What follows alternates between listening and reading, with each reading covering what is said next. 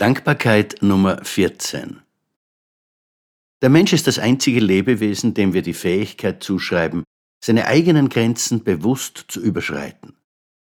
Auch wenn diese Fähigkeit nur selten genutzt wird, so ist sie doch eins der größten Geschenke, das ein Lebewesen empfangen kann und Grund genug für lebenslange Dankbarkeit.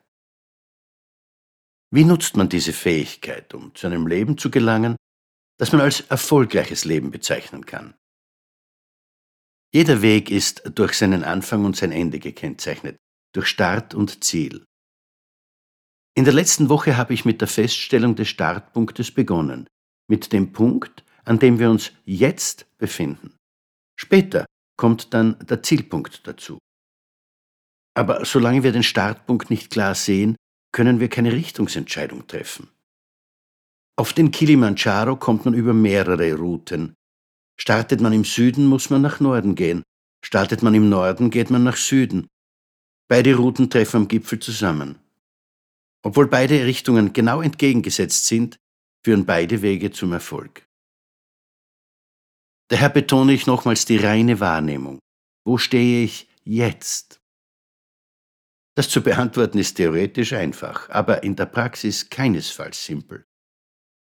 Ich habe schon über die Lebenslügen gesprochen, die unseren wahren Zustand überziehen, wie der Zuckerguss eine amerikanische Supermarkttorte oder der neue Anstrich ein Schrottauto. Man fühlt sich schnell erfolgreich, wenn man die Vergleichsgruppe geschickt auswählt. Man wird immer Menschen finden, denen es schlechter geht und auf die man meint herabsehen zu können. Man braucht nur den Kopf konsequent nach unten zu richten, und schon fühlt man sich gut. Den Blick nach oben muss man dann aber hartnäckig vermeiden. Und wenn er doch einmal passiert, dann muss man schnell ein paar abwertende Bemerkungen parat haben.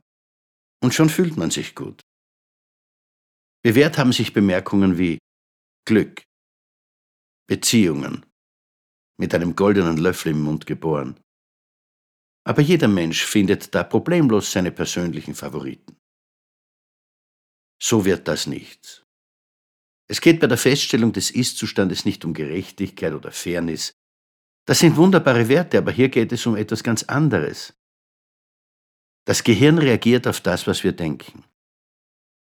Das Gehirn gehorcht unseren Impulsen, und wenn wir denken, dass alle reichen Menschen schlecht sind oder dass ihr Reichtum ungerecht zustande kommt, dann wird das Gehirn daraus eine klare Anweisung herauslesen. So wollen wir nicht sein. Da bleiben wir lieber arm. Heißt das jetzt umgekehrt, dass alle reichen Menschen gut sind? Nein, keineswegs. Es ist wie in allen anderen Bereichen. Es gibt in jedem Bereich gute, durchschnittliche und schlechte Angehörige.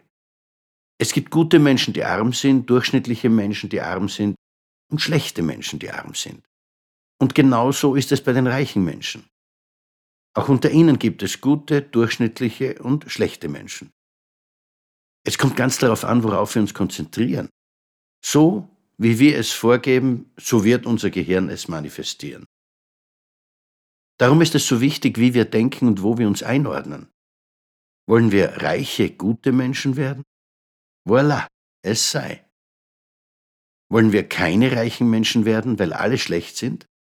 Voilà, es sei.